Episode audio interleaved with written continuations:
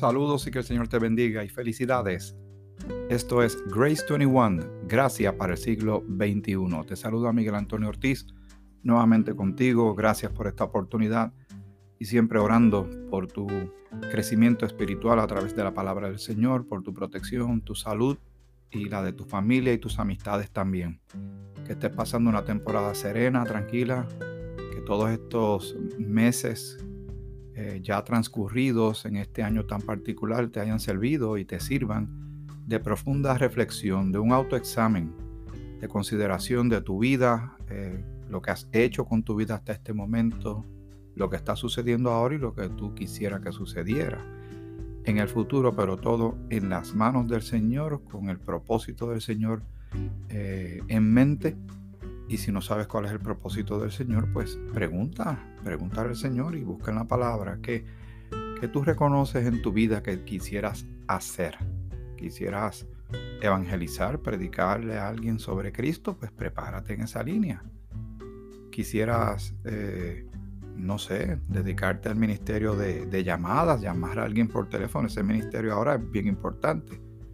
Con el distanciamiento físico, pues toma el teléfono, no es nada muy complicado y llama a personas que tú conoces y simplemente comienza una conversación. ¿Cómo estás? ¿Cómo te va? Estaba pensando en ti, cuéntame. La persona tal vez te cuente o no te cuente o te diga que está bien y si está bien se celebra y si por alguna razón comparte algo que esté pasando en tu vida, pues ahí tú tienes una oportunidad para pedirle permiso. Considero que siempre es bien importante eh, que la persona esté de acuerdo y uno le pregunte si puede hacer una oración en favor de él o ella y si te dice que sí, pues ahí estás haciendo una obra muy importante. Y así por el estilo. Sientes en tu corazón eh, sentarte un día y comenzar a escribir un libro, algún testimonio. ¿Por qué no? Pues prepárate en esa línea, busca cómo se hace eso, los pormenores, para hacerlo para la gloria del Señor y para bendición de otros. Solo tú conoces lo que está sucediendo en tu corazón y en tu mente, solamente te digo, el tiempo apremia. el tiempo apremia. Espero que tengas tu Biblia a la mano y vamos a continuar. Nos quedamos justo para comenzar el capítulo 2 de Lucas, del Evangelio según San Lucas, pero vamos a otro Evangelio antes de llegar allá y proseguir hasta el momento importante que ya sabemos dónde vamos a llegar porque el tema que estamos tocando es el regalo de Dios. En Mateo, el capítulo 1, comienza con una genealogía de Jesucristo. ¿De dónde viene el Señor? Es un poquito largo y tedioso, no lo voy a leer completo.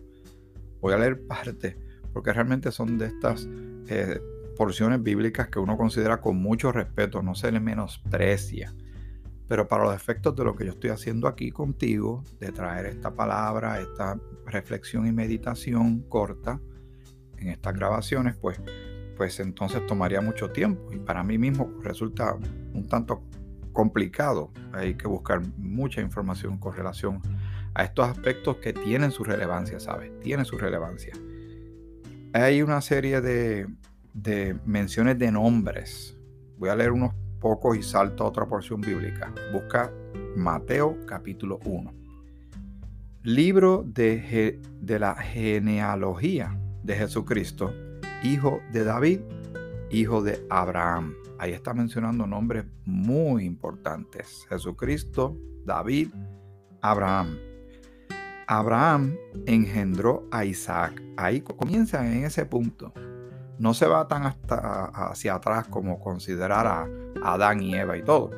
Es que Abraham es el padre fundador, de, él vendría, nacería eventualmente lo que conocemos hoy como la nación de Israel, pero es el padre de la fe. Abraham engendró a Isaac, Isaac a Jacob. Ahí está otro nombre importante. Abraham, Isaac y Jacob, a quienes Jehová le hizo las promesas que el Señor va a, ha cumplido muchas de ellas y le falta por, cumplir otras más. Eh, Jacob a Judá y a sus hermanos, Judá engendró a Tamar, a Fares y a Sara, Fares a Esrom y Esrom a Aram. Y son muchos nombres más. No los puedo leer todos porque realmente me tomaría demasiado tiempo. pero voy a saltar al versículo 14. Luego de mencionar a muchos más que, están en estos nombres eh, tan importantes, porque está David, está Salomón, Roboam, que son nombres, eh, está Manasés y otros nombres que son importantes dentro de lo que es eh, la historia antiguo testamentaria.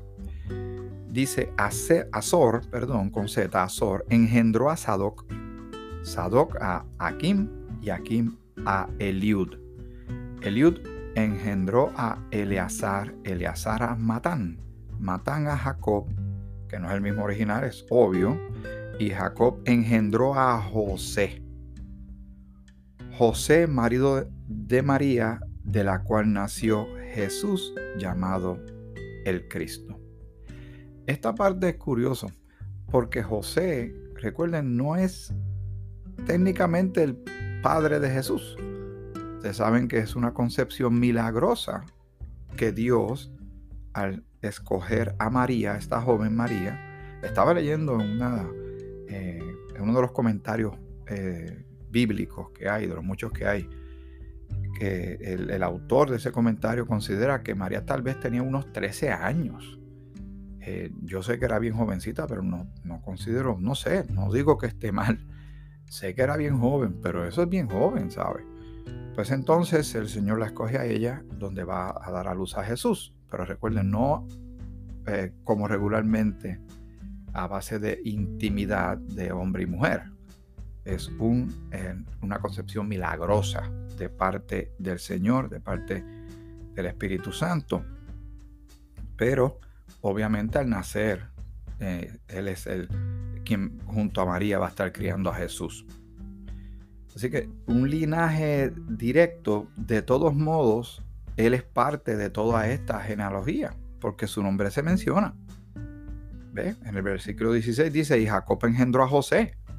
Así que lo incluyen en la genealogía, marido de María, de la cual nació Jesús, llamado el Cristo. De manera que todas las generaciones desde Abraham hasta David son 14. Desde David hasta la deportación a Babilonia, que fue un evento que le sucedió a la nación judía, 14 y desde la deportación a Babilonia hasta Cristo, 14. Da ese número, es una cosa interesante, 14, 14 y 14, hasta la llegada del, del prometido, de quien Dios enviaría para salvar a los pecadores. Pero va a estar trabajando muy específicamente con la nación de Israel. Y luego sabemos qué sucedió cuando leemos las cartas del apóstol Pablo, lo que el Señor está haciendo ahora, en, qué posición está colocada la nación de Israel versus lo que es la iglesia, el cuerpo de Cristo, y el estatus en que están tantos judíos como gentiles en este momento donde no hay una pared que divida unos de otros, hay no hay separación, no hay superioridad de unos a otros, sino salvación por gracia, por Cristo, sin las obras de la ley, tanto para un judío que, que crea o un gentil que crea, la salvación idéntica y ambos vienen a ser parte del cuerpo de Cristo. Luego el Señor retomará las cosas donde las dejó para cumplir con todas las promesas eh, hechas a Abraham, Isaac y Jacob. Colocará nuevamente a la nación de Israel en su, su sitial que le corresponde como eh, nación favorecida por Dios y fundada por Dios y es la la niña de los ojos de Dios, pero todo eso a su debido tiempo. Versículo 18. Ahora vamos a ir alineándonos nuevamente al tema que nos reúne, el tema del regalo de Dios. Pero todo esto lo menciono porque está todo interconectado, es histórico, se ve la mano de Dios, se ve el pasar del tiempo, pero el cumplimiento de las cosas. A pesar de gran oposición, porque dentro de cada historia de un punto al otro pasan muchas cosas, muchos eventos, eh, hasta mundiales, pero la voluntad de Dios se cumple. El nacimiento de Jesucristo, en el versículo 18, estoy en Mateo capítulo 1. El nacimiento de Jesucristo fue así. Aquí va a traer otro elemento que, que quería compartir contigo porque ya vimos que Gabriel le habla a María, le da la profecía, le, dice lo que va a suceder con ella, ella se pone totalmente en manos del Señor, completamente a disposición del Señor, de acuerdo a esta voluntad maravillosa y gloriosa y salvífica de Dios. Eh, pero hay que considerar que ella, eh, ¿en dónde queda José en todo esto? El nacimiento de Jesucristo fue así. Estando desposada María, su madre, con José, antes que se juntasen, se halló que había concebido del Espíritu Santo. O sea, ella era virgen, no había, no había eh, sucedido intimidad entre María y José. José, su marido, y tienen que ponerse en las sandalias, tenemos que poner en las sandalias de él. Está con su esposa, están, están recién casados y todo, resulta que ella está, eh, ¿verdad? Está el anuncio de que ella este, le deja saber que está por tener un hijo. La cultura del momento y parte de la ley era que el adulterio se trataba con apedreamiento, o sea, tirar piedra y eh, matar a las personas, ¿verdad? Imagínense cómo, cómo se debe estar sintiendo José en medio de todo esto. ¿Qué pensamientos le cruzó por la mente? ¿Qué pensamientos te cruzarían a ti o a mí? Dice, José su marido, como era justo, aquí está hablando un elemento de su carácter, y no quería infamarla para que ella no quedara mal porque lo que venía era un juicio. Era eh, caerle a pedradas. Literalmente eso es lo que aplicaba para ese tiempo. Pero recuerden, Dios está en medio de todo esto. No fue una infidelidad. No fue un traspié no fue algo terrible y pecaminoso que sucedió aquí o que hizo María en contra de José. Lo tenemos claro. Pero recuerden, él no lo sabía. Y él está ahora pensando cómo lo hace, cómo se va a lidiar con esta situación, cómo, cómo se puede dejar esto bien sin que ella pague un precio y sea su nombre arrastrado por el piso. Ustedes saben cómo es esto, cómo empiezan a correr, a correr las cosas por ahí, empieza el desprestigio, empieza el, hablar. Si fuera en tiempo moderno, eso iba a ir para Twitter o Facebook o, o un video en YouTube o algo así. La actitud de la gente, lo que pasa es que no tenían esas herramientas, pero la actitud del ser humano con relación a este tipo de cosas, de la sociedad, sigue siendo la misma. No importa los siglos que hayan pasado, porque está, está dentro, arraigado de parte del problema del pecado de la humanidad.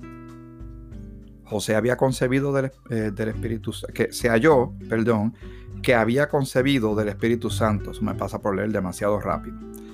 José, su marido, como era justo y no quería infamarla, quiso dejarla secretamente, ¿verdad? la graciosa huida, como dice una famosa frase. Déjame salirme de aquí calladito, como el que no quiere la cosa, a ver cómo queda esto. Porque recuerden cómo él lo está viendo. José necesitará mucha ayuda. José lo que necesita es saber.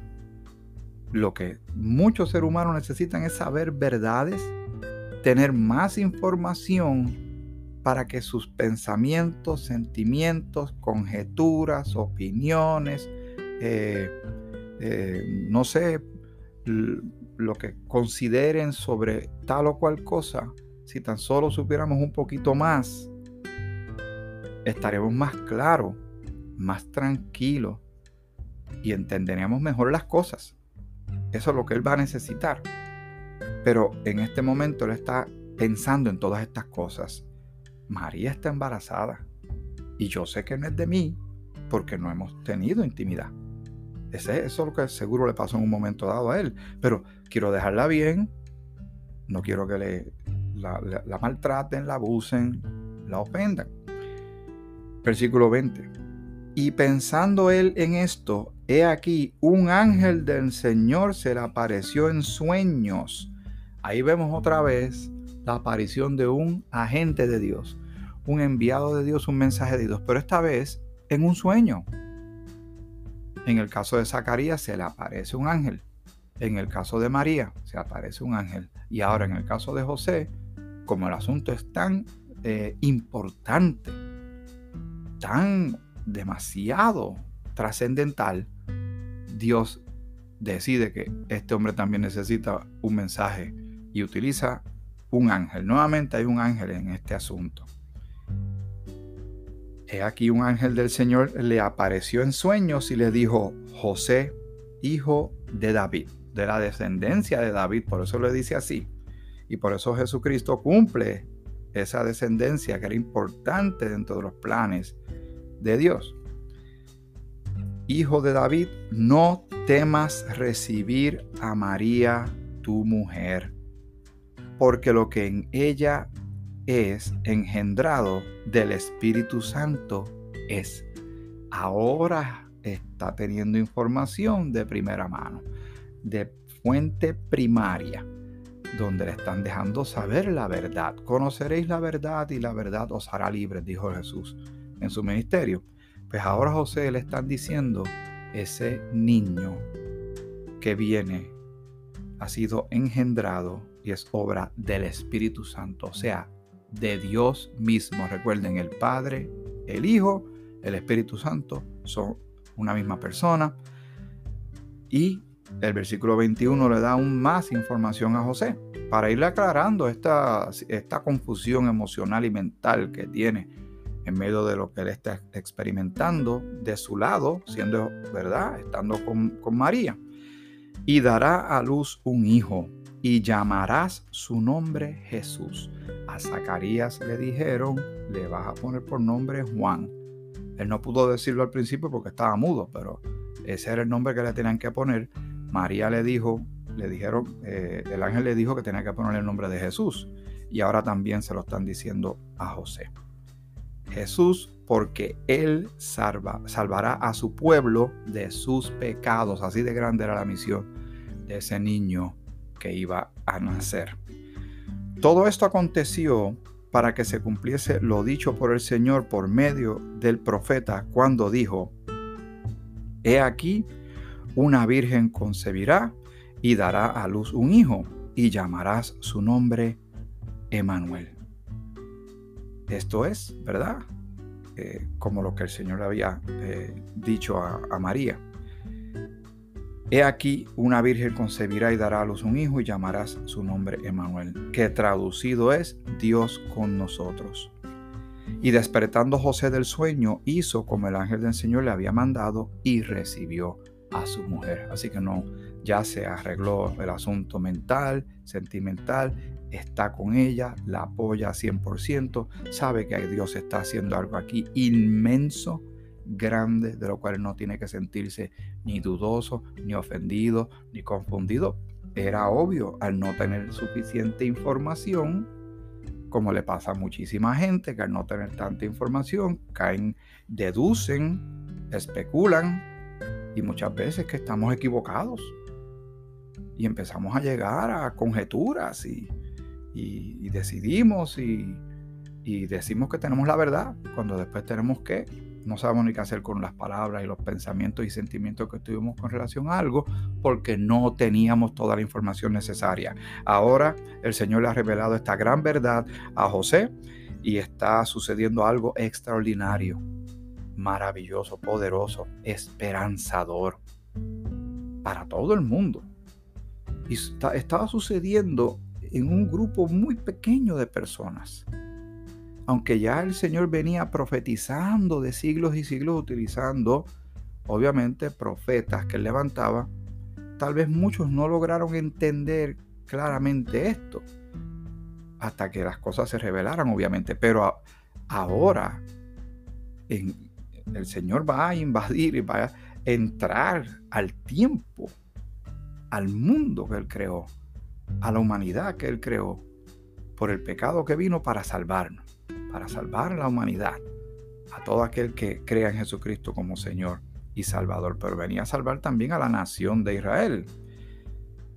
Dice el versículo 24, y despertando José del sueño hizo como el ángel del Señor le había mandado y recibió a su mujer, pero no la conoció hasta que dio a luz a su hijo primogénito y le puso por nombre Jesús. Cuando dice no la conoció, es que no tuvo contacto íntimo con ella hasta ¿verdad? Eh, que dio a luz a su hijo primogénito y le puso por nombre Jesús. José lo cuidó, lo amó, entendió lo que había detrás de todo esto. María también va a suceder algo extraordinario. Muy bien.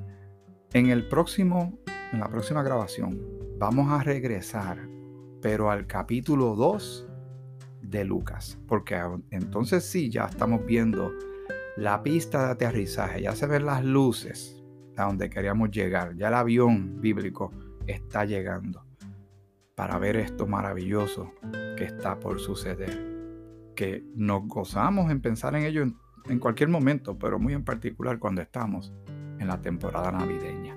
Dios realmente es bueno, es maravilloso, hace cosas sorprendentes.